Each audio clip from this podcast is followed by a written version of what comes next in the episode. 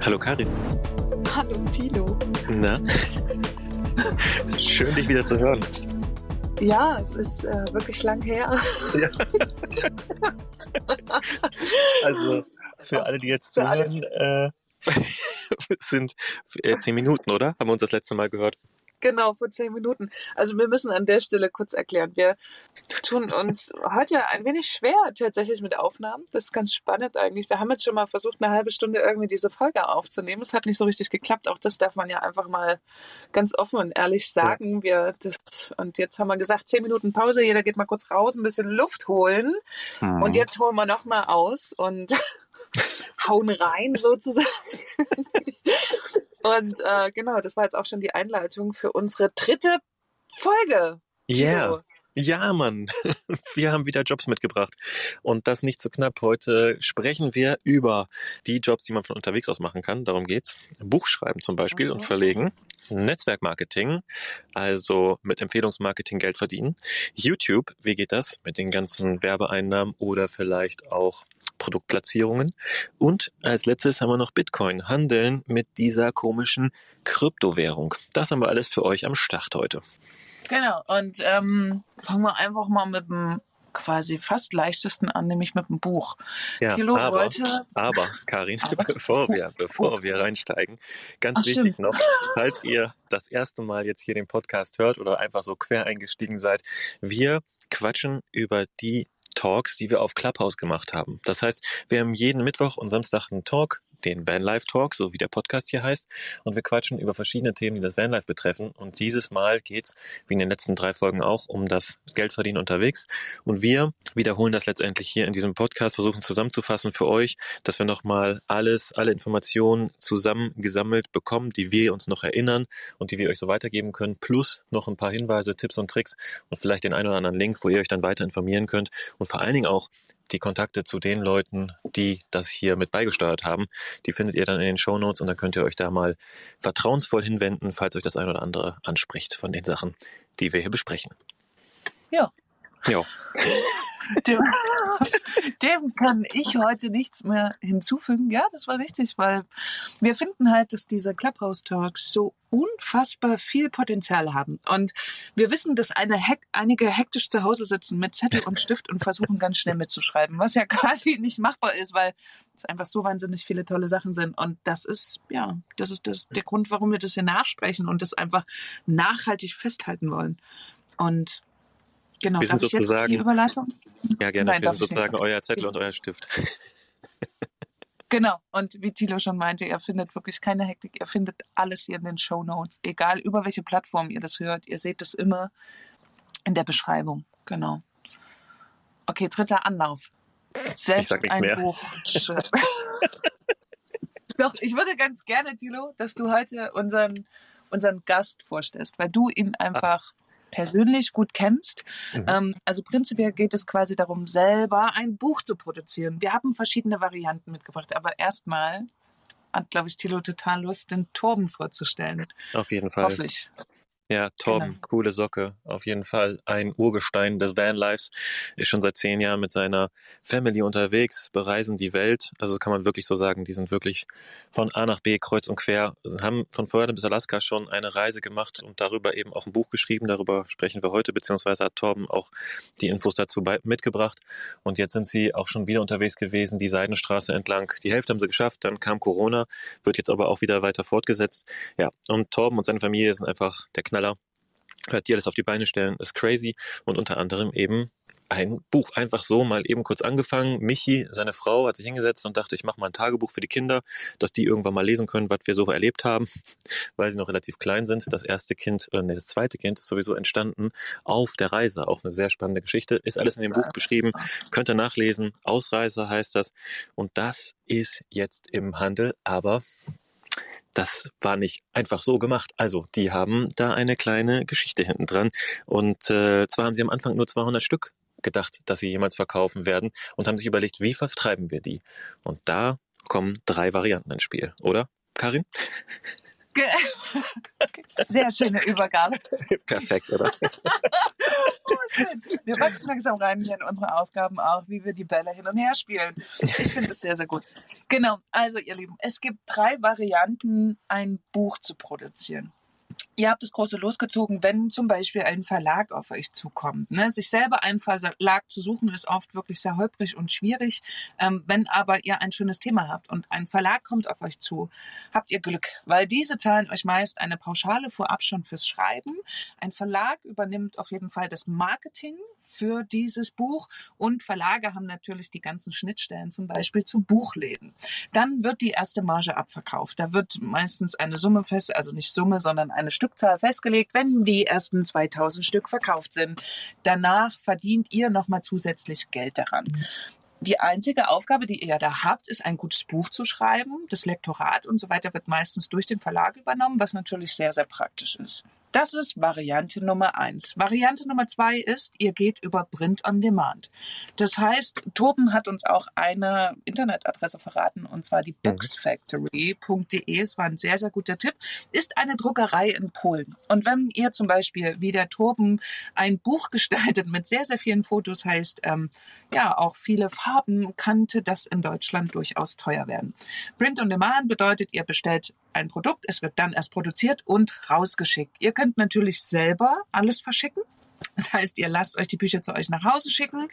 Bisschen schwierig unterwegs, ne? Merkt ihr selber. Aber am Anfang könnte man, wir haben ja gesagt, unabhängig. Aber diese ja. Variante gibt es natürlich, dass ihr selber versendet.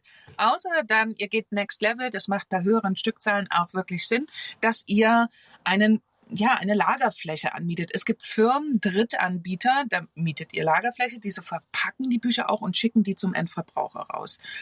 Gibt es verschiedene, ich will es gar nicht so viel, also gar nicht speziell jemanden nennen, da gibt es verschiedene Anbieter für. Man könnte natürlich auch, wenn ihr selber zu Hause eine kleine Stückzahl nicht verschicken könnt, zum Beispiel die Mama oder die Tante fragen, ob die einen da unterstützt oder gute Freunde machen das auch manchmal ganz gerne.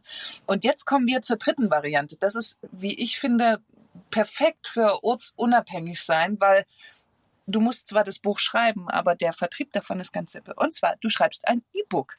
Das Ganze kannst du dann selber zum Beispiel über den größten Marktplatz Amazon verkaufen und hast natürlich den Vorteil, du musst kein Buch aus Papier drucken lassen und du hast auch mit dem Versand keine Extrakosten. Das heißt nämlich, du, wenn jemand dieses Produkt bestellt, geht es direkt in digitaler Form zum Endverbraucher und du kassierst einfach nur das Geld dafür. Eigentlich hm. finde ich, noch mit die beste Variante, aber viele Menschen mögen es auch noch, richtige Bücher in der Hand zu halten. Und ich glaube, zum Beispiel ein E-Book würde ich auch eher sowas wie einen Reiseführer draus machen oder Ausbautipps für dein neues Vanlife-Auto.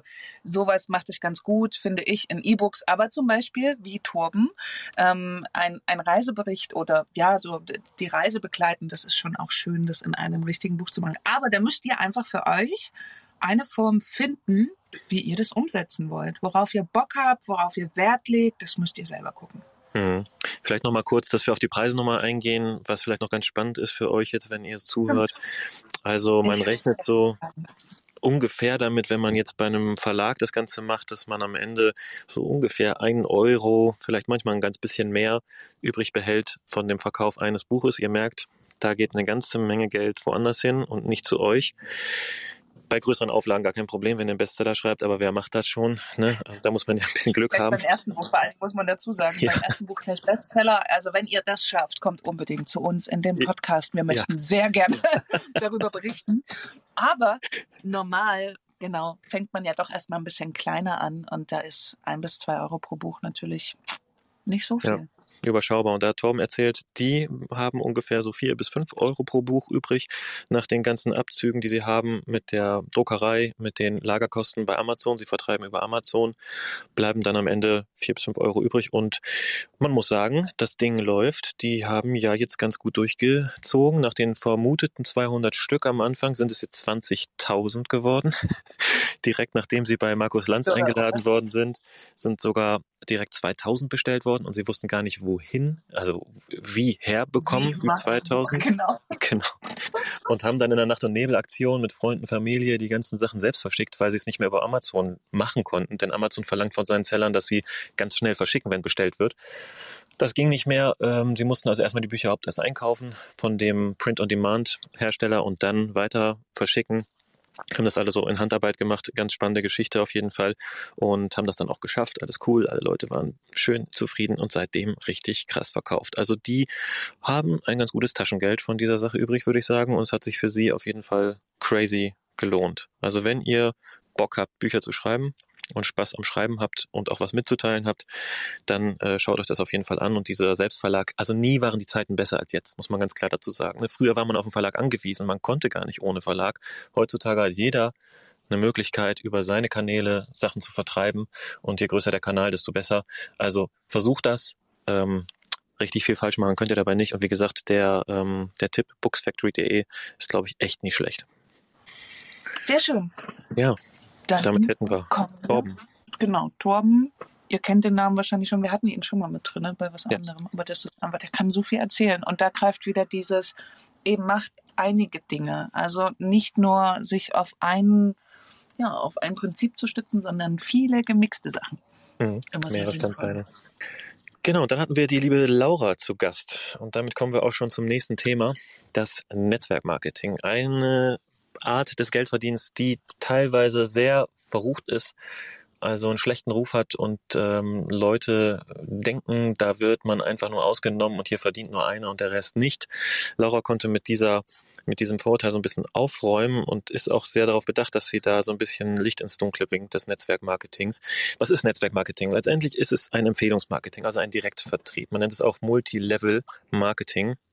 Es geht darum, dass Menschen Produkte direkt vertreiben. Also derjenige, der das Produkt herstellt, hat eigentlich kein Lager mehr, hat keine Verkaufsstellen und jeder der Verkäufer ist. Jeder Netzwerkmarketer ist letztendlich ein Verkäufer, ein Direktverkäufer dieses Produktes und bietet es über seine Kanäle an. Früher hat man das ganz klassisch gemacht, also ihr kennt vielleicht Tupperware, ja, da funktioniert das in Tupperwarenpartys, hat man sich getroffen, einen netten Abend verbracht oder was gibt es auch, auch hier mit den ganzen Dildos und so, oder Karin, also da gibt es doch immer solche Na, Partys. Dildos gibt es auch, es gibt aber ja. viel so Putzmittel und solche ja. Sachen, also da gibt es auch diese Provin und so weiter. Dildo ist stimmt, Dildo-Partys. Ja. Ja. ja. Gut, dass du als erstes daran denkst. Ja, Unterwäschepartys gibt es, glaube ich, auch. Also, das, äh, ob es da kreative Freiheit darf da nicht eingeschränkt werden. Ich glaube, da gibt es jedes Produkt im Direktmarketing. Und du darfst aber weitermachen am Beispiel von Laura auf jeden Fall. Genau, Laura. Laura vertreibt keine Dildos, keine Sorgen, also da braucht ihr jetzt nicht nachgucken, ihr werdet das nicht finden, aber sie vertreibt Öle. Und diese Firma macht eben dieses Direktmarketing und Laura ist ein Teil davon und hat so ein bisschen erklärt, wie das geht. Ja, also mittlerweile ist es nicht nur offline, also diese Tupperwaren-Partys kann man natürlich immer noch schmeißen oder diese Ölpartys oder Dildo-Partys. Mittlerweile macht man es übers Social Media. Das heißt, jeder hat seine eigenen Kanäle, nutzt seine eigenen Kanäle und erzählt dann seinen Freunden, oh, das ist cool, das Öl kann ich für das und das benutzen, ich stehe da voll drauf, ich mag das, ich benutze das für dies und jenes und kannst so deine Produkte an den Mann bringen. Und äh, da kannst du so kreativ werden, wie du willst. Also das, da ist der Kreativität keine Grenzen gesetzt. Hauptsache ist, und das willst du ja nachher, dass der ein oder andere das Produkt auch toll findet, genauso wie du und auch so überzeugt ist wie du und es dann kauft. Aber das ist nicht alles. Beim Netzwerkmarketing geht es auch darum, dass man im Prinzip ein Team aufbaut von weiteren Verkäufern. Und diese Verkäufer, die dann sozusagen in deinem Team sind, die du dann ausbildest, denen du dann beibringst, wie es funktioniert, bei denen, wenn die was verkaufen, verdienst du auch wieder mit. Und da kommt dieser etwas äh, schwammige Name, ich glaube, den will Laura jetzt auch nicht hören, aber ich sag's mal, der Schneeballsystem oder Pyramidensystem her, dass man eben immer ein bisschen mitverdient, wenn derjenige, den du ausbildest, auch ein Produkt verkauft. Und äh, das ist aber nicht unendlich möglich. Das hat mir Laura mal in einem anderen Gespräch erklärt.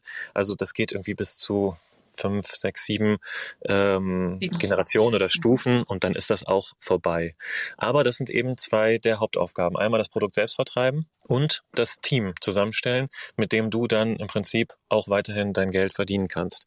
Und das macht sie jetzt seit, ich glaube, seit 2019 hat sie erzählt, dann wirklich ernsthaft. Vorher hat sie so ein bisschen nebenbei, auch ich mache mal ein bisschen, hat aber gemerkt, so richtig funktioniert das nicht wie bei allen anderen. Erst wenn du all in gehst, erst wenn du wirklich dich dran setzt, konsistent, äh, konsequent und konsistent, wie sagt man da? Also immer gleichförmig, Konsequent. immer am Ball bleiben. Konsequent daran arbeitest. Ja, genau, dabei bleibst und regelmäßig auch Content lieferst zu dieser Thematik, dann wird da auch was. Und sie hat es tatsächlich geschafft, lass mich nicht lügen, innerhalb von einem Jahr, anderthalb Jahren äh, das so auszubauen. Hallo, willkommen in der Zukunft. Wir schreiben drei Wochen später. Unser Podcast ist abgestürzt. Irgendwo im Nirvana sind uns 15 Minuten abhanden gekommen. Ohne Scheiß, ihr Lieben, es ist wirklich passiert. Der Podcast ist einfach nicht aufgenommen worden an der Stelle. Einfach weg, ganze 15 Minuten. Was haben wir uns geärgert? Was haben wir gesucht? Aber weg. Weg. Und vor allen Dingen, oh, und vor allen Dingen haben wir auch schon mehrere Anläufe gebraucht, um diese Stelle nachzuproduzieren. Aber es ist einfach so, dass wirklich die letzten Male, und wir möchten es gerne teilen mit euch, einfach immer irgendetwas dagegen stand. Vor allen Dingen war es das Wetter. Also es gab hier ja. in Spanien sehr dollen Regen und da kann man schlecht einen Podcast aufnehmen. Ja, vor allen Dingen bei deinem äh, Dach, ne? Du hast ja irgendwie so ein, so ein äh, was ist das für ein Glasdach oder? GFK, äh, GFK-Dach. GFK, ist, genau. Jetzt würde einer Schlagzeug spielen die ganze Zeit. ähm, genau, und da kann man leider wirklich keine Tonaufnahmen machen. Und wir haben, glaube ich, Tilo zweimal verschoben oder dreimal? Ich weiß ich glaube sogar dreimal. Ja, es kam ja. immer irgendwie was dazwischen. Und das ist tatsächlich auch die krasse Herausforderung im Vanlife. Und deswegen dachten wir auch, wir teilen das jetzt auch ganz genau so mit euch, wie es auch passiert ist. Ähm, und jetzt versuchen wir nicht, das irgendwie noch so reinzuquetschen, irgendwie unsere Aufnahme, so als wenn sie zur gleichen Zeit aufgenommen worden ist. Nee, ich hatte es ja auch in meinen Stories dann auch nochmal thematisiert. Es ist einfach passiert und jetzt haben wir uns so eine kleine Idee gemacht. Wir machen jetzt einfach so einen kleinen Zukunfts, äh, wir sind jetzt in der Zukunft sozusagen mit euch und wir sprechen jetzt das jetzt auf und dann geben wir nachher wieder zurück in den Original-Podcast. Also, wo waren wir stehen geblieben? Die liebe Laura. Laura, genau. Laura hatte gesagt, sie macht Netzwerkmarketing und das jetzt mittlerweile auch echt erfolgreich, nachdem sie gesagt hat, so jetzt aber ran, jetzt mache ich es, jetzt ziehe ich es durch, dranbleiben und es ernsthaft betreiben und nicht einfach nur nebenbei. Und hat jetzt geschafft, seit 2019 das komplett online zu betreiben. Sie hat ihr Team gefunden und bildet es immer weiter aus. Sie gibt Trainings, betreibt Social Media und äh, kann jetzt tatsächlich seit März 2020 davon gut leben, sagt sie. Ähm, kostet natürlich auch viel Zeit und Energie in den Aufbau des Teams, aber das macht sie auch gerne, weil ja letztendlich ihr Erfolg abhängig ist von dem Erfolg anderer. Und deswegen ähm, rockt sie da vorwärts und ist jetzt tatsächlich so weit, dass sie und ihr Mann gut davon parat kommen und hat ja mittlerweile jetzt auch ein Kind, also müssen für drei sorgen. also ich glaube, das ist eine gute Entscheidung gewesen von ihr. Und dann hatten wir die großartige Katja bei uns im Talk mit an dem Abend. Und Katja betreibt einen ziemlich großen YouTube-Kanal, nämlich Peace, Love and Home. Sie hat noch nebenbei einen Kanal, der nennt sich Queen Bohemian Soul. Ähm, diese zwei Sachen verlinken wir euch natürlich auch in den Show Notes. Aber genau, bei dem zweiten macht sie, steckt sie nicht ganz so viel Energie rein wie bei dem ersten. Sie macht großartige Roomtours und Sie hat 2017 angefangen mit diesem YouTube-Kanal. Ihr Tipp war direkt schon am Anfang, macht bitte das, was gewollt ist. Also man darf sich natürlich am Anfang ein bisschen ausprobieren mit den Dingen, wo man vielleicht hin möchte, aber man sollte dann natürlich das abfilmen, wo die meisten Leute drauf reagieren. Karin, weißt du, dass sie am Anfang auch Sachen gemacht hat, also Videos gemacht hat, die kein Arsch gesehen hat. Also wirklich ganz wenige Leute nur, wie es wahrscheinlich auch den meisten geht. Und dann ist sie irgendwann auf Teneriffa, glaube ich, da war das, an einen Mann gestoßen oder auf einen Mann gestoßen, der krass äh, in der Höhle gelebt hat, glaube ich. Und da hat sie ja. gemerkt, da hat sie gemerkt, das geht ab, das rockt, die Leute wollen das sehen und seitdem wusste sie, das möchten jetzt ihre Zuschauer, ihre Follower sehen und hat in der Folge dann solche Sachen weiter produziert und sich dann eben auf Tiny Houses, alternatives Leben, Leben im Van spezialisiert. Genau, sie hat auch ganz, ganz lange wirklich viele Roomtours gemacht. An der Stelle nochmal dickes Danke, weil sie mich quasi auch schon zweimal abgefilmt hat. Mhm. Damals in meinem T4, jetzt sogar in meinem Pod Postbus. Thilo, du warst auf jeden Fall auch schon mal mit am Start. Das weiß ja, ich, das genau. habe ich nämlich schon mal gesehen. Verlinken wir genau. euch unten in den Show Notes. Könnt ihr nochmal reinschauen. Genau. Und ähm, es geht ja hier natürlich auch darum, wie verdient man damit Geld. Damals war es glaube ich, relativ einfach, damit Geld zu verdienen, weil es noch nicht so wahnsinnig viele YouTuber auf dem Markt ging. Da reichten schon 10.000 Aufrufe und man konnte das Ganze monetarisieren. Heute hat sich das ein bisschen verändert. Du brauchst mindestens 4.000 gesehene Stunden und in zwölf Monaten und mindestens 1.000 Abonnementen, damit du quasi monetarisiert wirst von YouTube. Ist natürlich auch abhängig davon, ob YouTube sagt, hey, find mal geil oder find mal nicht geil. Es gibt mhm. auch tatsächlich Kanäle, die nicht für Werbemaßnahmen zugelassen werden. Wie sich das zusammensetzt und warum die das entscheiden, weiß immer keiner so richtig. Ne? Das ist so ein bisschen schwierig, da ist YouTube nicht ganz transparent. Aber genau, das sind erstmal die Grundvoraussetzungen davon.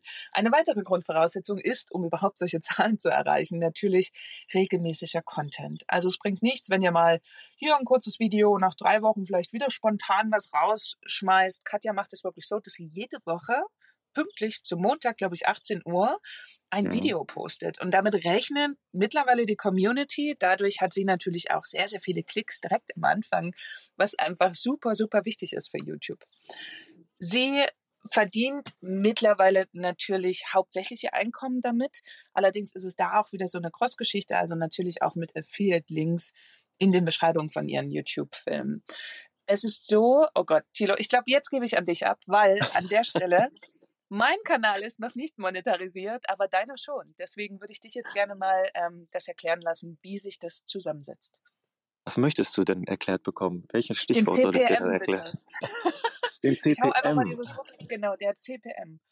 Cost per, Cost per Mill, genau. Cost per Mill, das ist ein Wert, der angegeben wird, ähnlich wie wir das jetzt auch bei einer unserer letzten Podcast-Folgen hatten zum Thema Podcast-Monetarisierung, ist ein ähm, Kostenfaktor, der pro 1000 abgerechnet wird. Das heißt, ein Werbetreibender, der 1000 Mal deine Reichweite nutzen kann, also 1000 Views, 1000 Downloads, was immer das auch ist, der zahlt dann einen bestimmten Preis für diese 1000 Views, für die 1000, ähm, wie sagt man, ähm, Impressionen. Mhm. Und der liegt bei ähm, YouTube-Videos immer unterschiedlich, je nachdem, wie sie halt sich gut monetarisieren lassen. Das entscheidet dann einfach YouTube. Es gibt auch so einen Durchschnitt für einen Kanal und der schwankt irgendwie was so zwischen 1 Euro und 8 Euro den Werbetreibenden in die Hand nehmen müssen. Bei Katja sind es 4 Euro. Ich kann von unserem Kanal reden, da sind sogar 8 Euro, ähm, die ein Werbetreibender in die Hand nehmen muss. Das ist aber nicht das, was ihr verdient. Ihr verdient nur die Hälfte ungefähr oder 45 Prozent sogar nur von den Werbeeinnahmen. Das heißt, wenn ihr 8 CPM von 8 habt, könnt ihr mit 4 Euro rechnen. Wenn ihr ein CPM von 2 habt, könnt ihr mit einem Euro rechnen, was dann pro 1000 Views bei euch ungefähr auf dem Konto, zumindest bei AdSense, erstmal landet. Katja hatte uns ein Beispiel genannt aus 2018. Sie hatte 24.000 Abos und insgesamt über 600.000 Aufrufe auf alle Videos. Und sie hatte in der Zeit eine Spanne von 500 bis 2000 Euro, da hat sie verdient mit diesen ganzen Sachen. Tatsächlich blieben ihr davon ab, also laut Statistik, aber tatsächlich blieben ihr nur 1200 Euro davon übrig. Nämlich ein großes Problem sind auch bis heute die Adblogger, also das, was quasi die Werbung wegschneidet. Und 2016 waren das schon ungefähr 30, also hatten das schon 30 Prozent der Nutzer. Und ja, dann verdient man natürlich kein, kein Geld bei YouTube. Sie hat uns noch ein paar wichtige Tipps mitgegeben oder auch für diejenigen, die gerne mit YouTube durchstarten wollen. Ganz wichtig ist der Titel. Und da kann man auch im Nachhinein noch ein bisschen nachjustieren, aber es sollte natürlich was sehr aussagekräftiges sein, damit die Leute, wenn, die wenn sie es sehen in der Suche, einfach Bock haben, drauf zu klicken. Dann ist noch sehr entscheidend das Thumbnail, quasi das Bild, was in der kleinen Suche angezeigt wird. Wenn ihr da irgendwas ganz Langweiliges habt, sind da natürlich die Leute auch nicht irgendwie ermutigt, darauf zu klicken. Dann ist noch wichtig natürlich ein guter Ton und gerade bei Video denkt vielleicht äh, darüber nach, euch ein externes Mikro zuzulegen. Da gibt es viele verschiedene Varianten, aber zum Beispiel, sie sagt auch, was nicht wichtig ist, ist eine teure Kamera zu haben oder Kameratechnik. Das ist nicht so wichtig. Die Handys von heute geben auch super viel her. Aber stehst du ungefähr fünf Meter weg von deinem iPhone, ist der Ton oft, naja, brauchen wir nicht drüber sprechen. und jetzt kommen wir zu den Schnittprogrammen. Es gibt einige, die sind kostenfrei und es gibt auch welche natürlich in der Provision. Da fangen wir direkt mal an, womit die meisten schneiden. Das ist Adobe Premiere. Dann gibt es die App auch fürs Telefon GoPro Go. Dann gibt es einen Ableger von Adobe Premiere. Oh, Pre Einfach dieses Adobe-Ding. dieses Adobe-Ding, genau. genau. Diese, diese Anwendung von Adobe, womit man äh, sehr gut Videos schneiden kann. Davon gibt es natürlich auch einen Ableger, der kostenfrei ist und der heißt DaVinci Resolve. Einziger Nachteil davon ist, es ist alles komplett auf Englisch. Man kann es leider noch nicht auf Deutsch umstellen. Ansonsten gibt es für das Telefon noch die App InShot und dann gibt es auch von Adobe Premiere Rush direkt fürs Handy, um schnell schneiden zu können. Und Tilo, womit arbeitest du eigentlich? Ich arbeite mit Final Cut Pro sehr gerne, finde das super angenehm, kostet auch nur 200 Euro. Man zahlt nicht in so einem Abo-System, also einmal und dann hast du das Ding, das finde ich ganz sexy. Und ähm, ich arbeite am Handy mit einer App, die habe ich jetzt vor kurzem entdeckt und die finde ich richtig geil, weil da habe ich auch schon sehr lange gesucht, ist VN. Die heißt einfach VN. VN ist ein weißes ähm, Logo, das findet ihr relativ schnell und checkt es mal aus, das ist wirklich sehr nice. Und weißt du, was wir noch vergessen haben, mit dem du ja schneidest, auch dieser Podcast geschnitten wird? iMovie iMovie, genau, das genau. Home-Programm quasi von jedem Apple-Rechner. Und es ist, finde ich, tatsächlich für den Anfang sowas von ausreichend. Also jeder, der sich da gerade so anfängt, damit auseinanderzusetzen und hat ein Apple, nutzt auf jeden Fall auch die internen Programme. Das macht richtig mhm. Sinn und die sind oft so schön selbsterklärend. Aber nichtsdestotrotz, für alle Programme, die wir hier aufzählen, die schreiben wir natürlich in die Shownotes und man kann sich natürlich auch alles aneignen. Ne? Also es gibt, glaube ich, für jeden Step gibt es mittlerweile ein YouTube-Tutorial. Übrigens ein kleiner Tipp, wenn ihr sowas macht, damit kann man auch richtig gutes Geld verdienen. Dass man einfach anfängt, Dinge zu erklären. Das nochmal äh, zum, zum Input für Themensuche für deinen YouTube-Kanal. genau. Wir hatten dann ja noch die liebe Nadine äh, kurz zu Wort kommen lassen, nämlich von Wild Family Live. Weil es gibt ja nicht nur die Möglichkeit quasi über die Werbung auf YouTube Geld zu verdienen, sondern ihr könnt natürlich auch Firmen anbieten oder sie bieten euch an, Produkte mit äh, auf euren Kanal zu nehmen und eure Videos mit reinzupacken.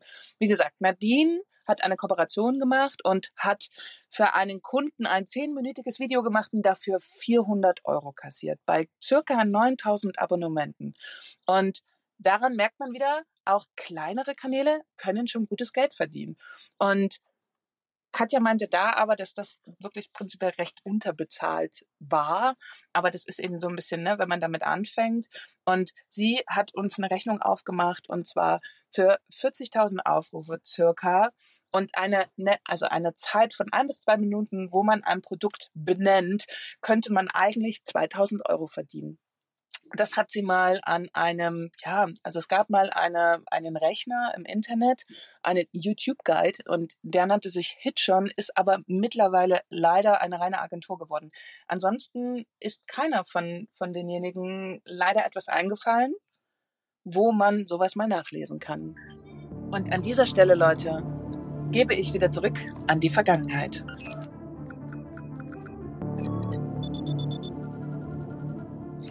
Aber ich glaube, wenn in diesem Bereich mehr Austausch stattfinden würde, würde dieser Anfängerfehler, man hat sich unter Wert verkauft, gar nicht mehr so vielen Leuten passieren. Weil leider gibt es für YouTuber keine Agentur, äh, keine, keine Plattform mehr, wie zum Beispiel für Instagram Influencer wo es ja diese, diese Möglichkeit des Durchrechnens im Internet gibt. Ne? Da gibt man seinen Namen ein und dann spuckt er aus, was man quasi pro Post sich, ähm, ja, was man sich da bezahlen lassen kann. Das gibt es leider für YouTuber nicht. Vielleicht ist das auch mal eine super Geschäftsidee für die Zukunft, sowas mal zu erstellen, damit Leute einfach so eine, oder nicht Geschäftsidee, überhaupt einfach mal, das wäre ein super Ding, dass Leute so ein bisschen eine Idee davon bekommen. Ne? Weil fängt man ganz neu an, hat man nicht wirklich ein Gefühl dafür, was man verlangen kann. Da bräuchte es wirklich auch an der Stelle immer wieder, das ist in jedem unseren Talks tatsächlich drin, es braucht mehr Austausch und es braucht den Mut darüber, über Zahlen zu sprechen, weil ja, nur so kann das, kann der ganze Markt ein bisschen aufgemischt werden und die Anfänger können nicht mehr so ausgenutzt werden.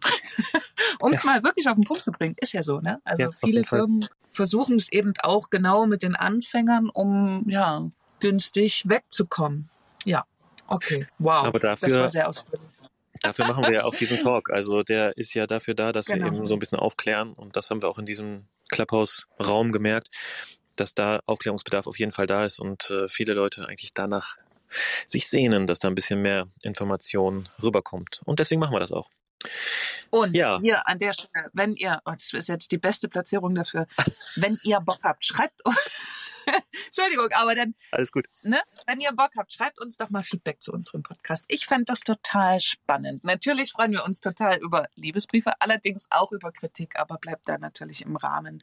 Also werdet nicht beleidigen, was ich zwar nicht glaube, dass unsere Zuhörer das machen würden, aber haut mal in die Tasten. Schreibt uns mal, wie ihr das hier alles findet, weil wir sprechen hier in ein Mikro rein und direktes Feedback ist immer nochmal auch ja, was Schönes.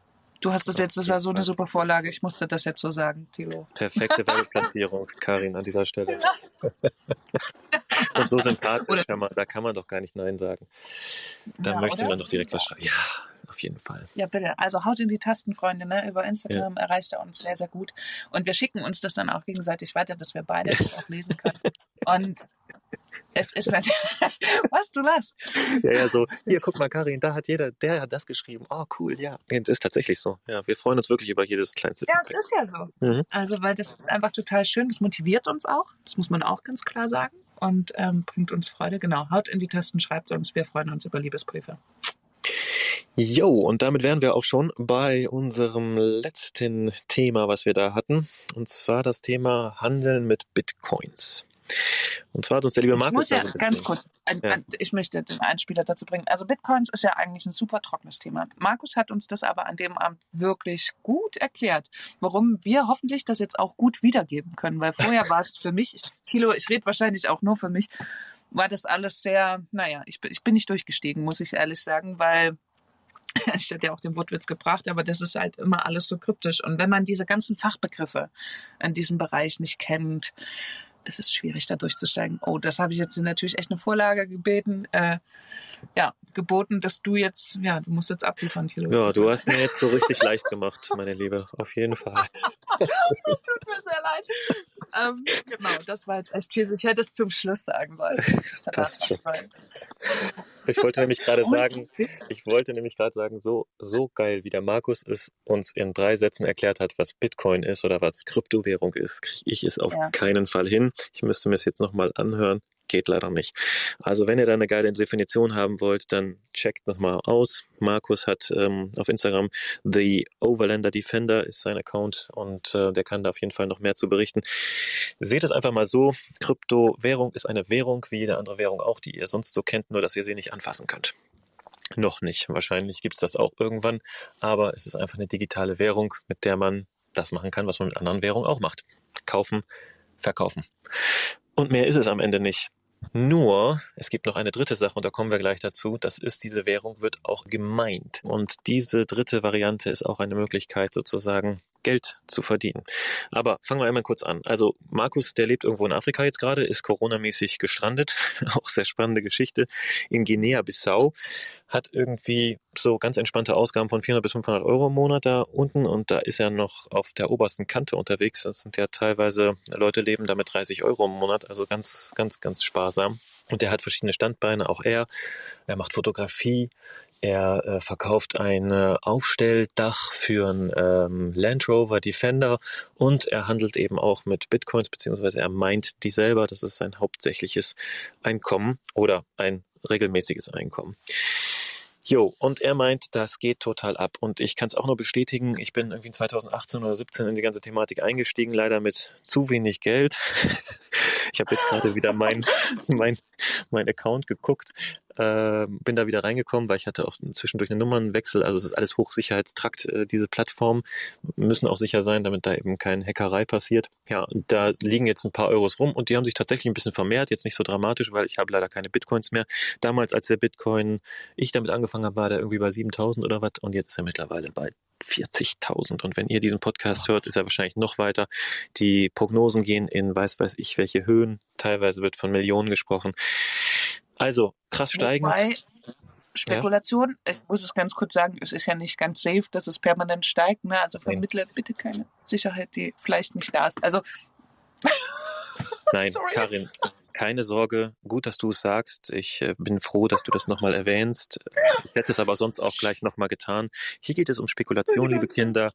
Gebt fein Acht. Das ist nichts, womit ihr eure, euer Monatsgehalt auf den Kopf hauen solltet, sondern nehmt dafür Spielgeld. Also Geld, was ihr übrig habt, was ihr sonst vielleicht ähm, im Club versaufen würdet, wenn es kein Corona gibt, oder was ihr vielleicht einem Obdachlosen in die Hand strecken würdet. Obwohl das würde ich wahrscheinlich noch vorziehen, bevor es vor ihr in Bitcoin ja, investiert. Ja. Aber wenn ihr was übrig habt, dann könnt ihr damit tatsächlich Geld verdienen. Und es ist nicht nur Bitcoin, es gibt auch verschiedene andere Krypto-Coins, also Altcoins heißen die, alternative Coins, so, ne, die auch äh, ähnlich in Anführungsstrichen hergestellt werden wie Bitcoins. Ja, und dann äh, legt ihr los mit äh, euren 50 Euro und sagt, ich probiere das mal aus Und eine Sache ist tatsächlich, ihr kauft euch diese Coins, lasst sie liegen und verkauft sie irgendwann wieder, wenn sie gestiegen sind. Und wenn sie gefallen sind, habt ihr die 50 verloren. Aber wie gesagt, seit sie entstanden sind, ist es nur gestiegen, der Bitcoin. Und zwischendurch mal krass gefallen. Auch da haben viele Leute Geld verloren. Also seid vorsichtig. Ihr habt gerade Karin gehört. ja, und dann, und dann gibt es die zweite Möglichkeit. Das ist dieses Traden. Also das ist risikoreicher auf jeden Fall. Also dass ihr Tag für Tag guckt, wie ist der Kurs, verkauft, kauft, hin und her. Da gibt es Plattformen dafür, die ihr nutzen könnt. Und da haben wir auch noch ein paar genau, da tun wir noch in die Show Notes. Auf jeden Fall, äh, Binance ist zum Beispiel eins, Kraken ist eins, Coinbase ist eins. Das sind digitale Börsen, wo ihr zum Beispiel eben handeln könnt. Und das dritte, und das ist das, was Markus macht, ist dieses Minen. Das heißt, es wird es, es gibt Rechner, die versuchen permanent diese sozusagen diese ähm, die Systeme dahinter, ich mache es jetzt wirklich ganz einfach, im Prinzip zu knacken. Und das Knacken, das muss man berechnen. Also es ist Rechenleistung, die ganze Zeit Rechenleistung, die das fordert. Und mit jedem dieser Versuche wird im Prinzip das ganze System sicherer.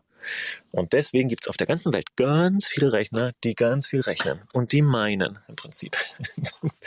und die genau, machen was hat er gesagt Ding. zum Materi Materialeinsatz von so einem Ding? Genau, das ist äh, total spannend. Er hat irgendwie, man, man, man, kauft einen Rechner, der mit der Grafikkarte rechnet der halt und das sind wie 300 Euro, die man einsetzt. Und äh, wenn man Glück hat, dann kann man damit einen Erlös erzielen, der eben über dem Einsatz ist. Das sollte natürlich so sein. Dafür muss man da aber auch einen Rechner den dorthin stellen, wo er an Strom angeschlossen ist, der günstig ist. und deswegen. Stimmt, das war sein Einwand. Ja, ja, Ist, auch, ist auch wirklich so, weil brauchen, brauchen unglaublich viel Strom, diese Rechner. Und das ist auch noch so eine Sache, das ist umwelttechnisch natürlich auch nochmal ein bisschen fragwürdig, aber egal, lassen wir es mal dahingestellt. Auf jeden Fall, er hat es irgendwie bei einem Freund in Marokko stehen im Keller, den, den, die Rechner, den oder die Rechner und kriegt da seinen Strom für 12 äh, Cent pro Kilowattstunde. Ja, und dann rechnet der Rechner fleißig vor sich hin und er generiert damit im Prinzip, wird beteiligt an dem Erlös ähm, dieser ganzen Rechnerleistung und dann hat er da ein Beispiel genannt, 600 Euro im Monat raus, äh, jeden oder hat er im Monat gesagt? Ich kann es nicht genau sagen. Auf jeden Fall ein regelmäßiges Einkommen, das im Monat dadurch reinkommt und das ist auf jeden Fall die sicherste Variante, mit dieser Kryptowährung Geld zu verdienen. Und wichtig genau. nochmal der Disclaimer, es ist keine Empfehlung für eine alleinige Einnahmequelle. Ich habe es am Anfang erwähnt, Markus hat mehrere Einnahmequellen, Karin hat es jetzt auch nochmal erwähnt, ich auch nochmal erwähnt. Seid vorsichtig damit, informiert euch gut und dann nehmt auf jeden Fall nur Spielgeld und dann könnt ihr mal gucken, was dabei rauskommt. Oh, geil, Tilo, wir haben tatsächlich alle vorgestellt. Ich bin ja. Ich freue mich. Also das ist, das ist, glaube ich, also ich würde es jetzt einfach mal verraten, das ist unser erster Podcast, den wir durchsprechen. Oh ja. Bei den ersten muss man so ein bisschen schneiden, aber ist ja nicht schlimm. Oder muss man so ein bisschen? Spannend, wie sich das ja. alles entwickelt. Sehr schön. Aber, Karin, wir sind ja noch gar nicht am Ende. Wir haben doch noch die Super-Tipps am Ende ja. unserer Folge. Ja. Und diesmal. und.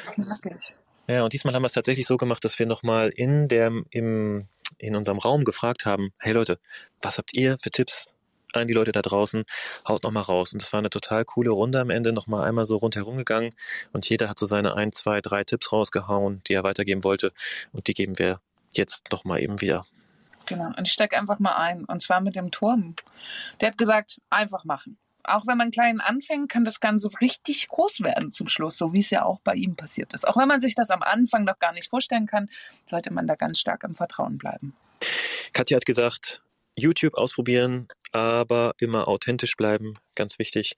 Und vor allen Dingen geduldig sein, wenn es mal nicht so läuft. Einfach weitermachen, konsequent und kontinuierlich. Das war das Wort, was ich ja. vorhin gesucht ja. habe.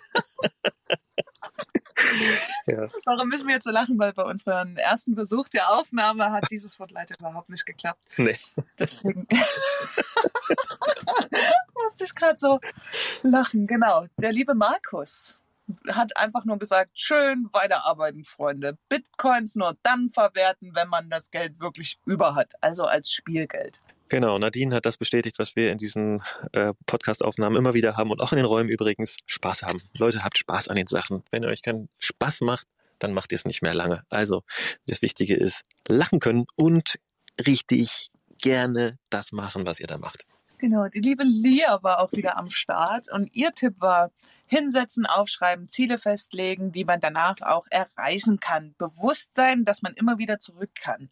Offen sein für alle Optionen. Das ist ja immer die Option. Auch wenn etwas nicht klappt, zurück zum Alten geht's immer. Auf jeden Fall. Die liebe Isabel, auch immer ein ganz lieber Besucher unserer Räume, immer wieder schön, Sie zu hören. Sie sagt, äh, einfach dran glauben, sich nicht unter Wert verkaufen.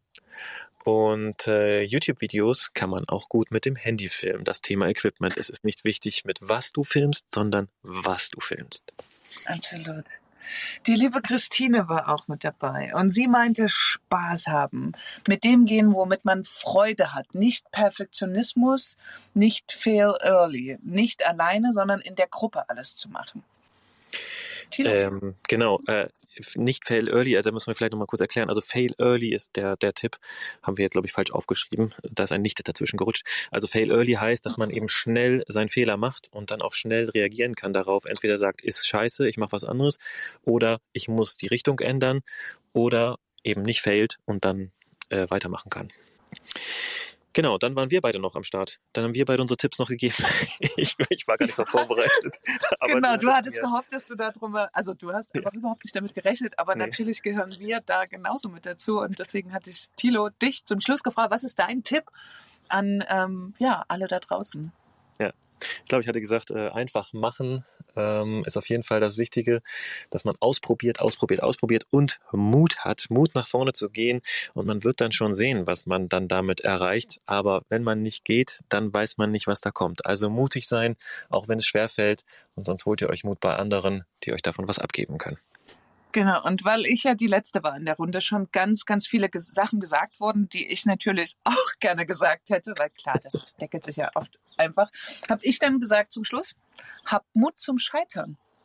Durchhalten, lange dranbleiben, nicht gleich aufgeben und wenn es kompliziert wird und die Passion sollte stimmen. Und dieses Mut zum Scheitern, ich kann es nur immer wieder sagen, mich hat es auch früher oft ausgebremst, aber mittlerweile, ey, einfach machen. Ne? Also einfach mhm. loslegen, gucken, was passiert. Oft wissen wir ja gar nicht, wie wundervoll es werden kann. Genau. Und das ist ja. Ach. ja, aber es ist ja so. Also, weil, ja. Also einfach ja. mal am Ende muss man ja gar nicht scheitern. Man malt sich das ja immer nur aus, aber es ist Quatsch so. Ne? Nee, denkt euch, denkt euch aus, denkt euch aus, wie geil es wird, wenn es klappt. Das, daran denkt man halt zu selten. Man denkt immer daran, was passiert, wenn es nicht klappt. Ja, aber denkt doch mal dran, was passiert, wenn es klappt. Und wenn man sich das vor Augen hält, hat man auf jeden Fall viel, viel mehr Bock, irgendwas zu reißen. Und genau. passt auf, wenn es, wenn es klappt, also ihr stellt euch vor, wie es klappen kann. Und dann macht ihr mal noch ein kleines Spiel hinten dran. Hm. Und zwar verschiebt diese Grenze des Glücks, die ihr denkt, ne? also das ist das, was ich erreichen möchte oder kann, verschiebt die mal nach oben. Und überlegt mal richtig groß und denkt groß und ähm, ja, geht immer fünf Schritte weiter. Das ist auch so ein bisschen mein Tipp, dass man sich selber nicht so selber so klein macht, in Anführungsstrichen, also sich selber so begrenzt, sondern einfach mal unrealistisch denkst. Ich glaube, daraus sind bei mir echt ein paar gute Ideen entstanden und äh, gute Umsetzung, weil ich einfach mal total begeistert Noch mehr Tipps habe. Oh no. So, jetzt waren wir gerade tatsächlich, wir hatten schon gehofft, wir haben jetzt in eins durchgenommen, aber nein, hier ist das Netz kurz nochmal zusammengebrochen. Also mussten wir doch einen Schnitt setzen. Weißt du noch, was du gesagt hast gerade, Karin, als letztes? Ähm, mm. Tatsächlich nicht. Ah. Gott, ist das bitte. Was, was, wir haben jetzt die Tipps gesagt, genau, und ich habe ja. zum Schluss meinen Tipp rausgehauen. Ich ja. weiß gar nicht richtig, ich habe dann auf einmal völlig schockiert aufs Telefon geguckt und gesehen, dass die App abgebrochen ist. Deswegen weiß ich gar nicht mehr, was mein letzter Satz war. Hast du noch mal reingehört? Nee, aber wir haben ja eine ganze Menge Tipps reingehauen gerade und ich glaube, da ist auf jeden Fall was dabei. Ja. Ansonsten holen wir es nach. Wir lieben wieder mal danke fürs Lauschen bei diesem Podcast. Wir haben es geschafft. Wir sind heute wieder am Ende mit dieser Folge. Also nicht selber am Ende, sondern nur mit dieser Folge. Naja, vielleicht auch ein bisschen. Ach, ah, war heute schon spannend auf jeden Fall. Ja, es ist eben, wenn man sowas macht und wir uns trennen gerade so knapp 3000 Kilometer, glaube ich. Ja. Ähm, wenn Technik da mal nicht mitspielt oder was auch immer, ist das eine besondere Herausforderung, aber wir meistern sie jedes Mal aufs Neue und äh, genau. Lassen uns nicht entmutigen und äh, gucken weiter nach vorne. Also, wenn ihr irgendwie noch Hinweise habt, Kritiken oder Fragen rund um diesen Podcast oder gerne mal bei Clubhouse dabei sein wollt, meldet euch bei uns, beziehungsweise schaut bei Clubhouse einfach dabei. Und wenn ihr sonst irgendwas zu sagen habt, meldet euch bei uns per Instagram, Tito Vogel oder Karin Aber nett. Schärpe. Bleibt nett. ja, ist immer wieder mein bleibt nett. Hinweis. Leute, bleibt nett. Aber wir glauben, unsere Zuhörer, das sind schon. Ich habe gar nicht so viel Erfahrung damit, mit ganz unnetten äh, Nachrichten. Mich erreichen immer ganz, also manchmal ein paar kritische, ja, aber die nehme ich dann ganz locker hin und kann noch zu allem was Genau, sagen. kritisch ist ja, kritisch ist ja auch spannend irgendwie, Ja. finde ich, weil da steckt ja auch immer so ein bisschen Wahrheit mit drin. Also je nachdem, wie es verpackt ist, kann man da ja auch einiges draus lernen.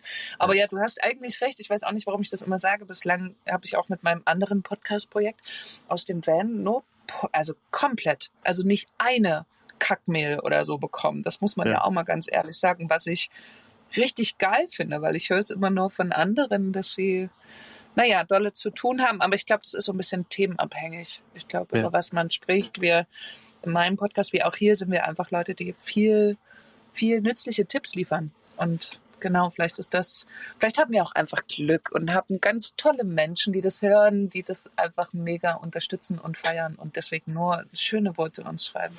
Das auch, ja, das. In jedem Fall freuen wir uns, wenn ihr uns besucht. Im Clubhouse quatschen wir dann wirklich live miteinander und dann Oh, yes. müsst ihr nur hören, das könnt ihr natürlich auch noch machen. Aber Mhm. wenn ihr dabei sein wollt, könnt ihr das im Clubhouse tun. Mittwochs und samstags, 19 Uhr jeweils, sehen wir uns und quatschen über die Themen, die das Vanlife bewegt, beziehungsweise die Themen, die uns bewegen, die im Vanlife sind. Oder damit, damit wir uns bewegen können. genau. Im Van Life, damit wir uns frei bewegen können. Über diese Themen reden wir, wie wir das machen können. So sieht's Genau. aus. Super, In Tino. Das war eine sehr, das war eine geile Folge. Also ich muss Ja. das jetzt mal, das war also so dritte Runde und wir sind On echt fire. nice eingespielt, dafür, Ja, dass wir uns quasi seit einer Woche kennen. Ja. Ist gut. Nein, also eine Woche so, ne? vor, Ja. bevor wir die erste Folge auf. Nee, wir kennen uns, also vom, so vom, wir wissen, dass wir existieren, das wissen wir ja schon länger, aber so, ich finde es schön. Ich finde das eine schöne Entwicklung. Ich bin ja immer so ein Optimist und so ein Positivdenker, deswegen wollte ich das jetzt einmal sagen. Ich finde es geil. Ich fand die Folge jetzt so holprig, wie sie losging, so geil war jetzt das Ende und das dazwischen und auch der Anfang übrigens. So, genug des schönen Feedbacks für uns selber. Wir freuen uns auf euch, wenn Das wir euch so dann Vorlage sehen. euch genau. Äh, auch ganz wichtig, vielleicht auch ein wichtiger Tipp noch, lobt euch ab und zu mal selber, das hilft auch. Einfach mal selbst auf die Schulter klopfen, macht man auch viel zu selten. Insofern, Karin hat vollkommen recht. Ich würde sagen, wir hören uns, wir schreiben uns, wir sehen uns in der nächsten Folge dieses Fanlife Talks oder sonst auf Clubhouse. Macht's gut, ihr Lieben. Äh, tschüssen.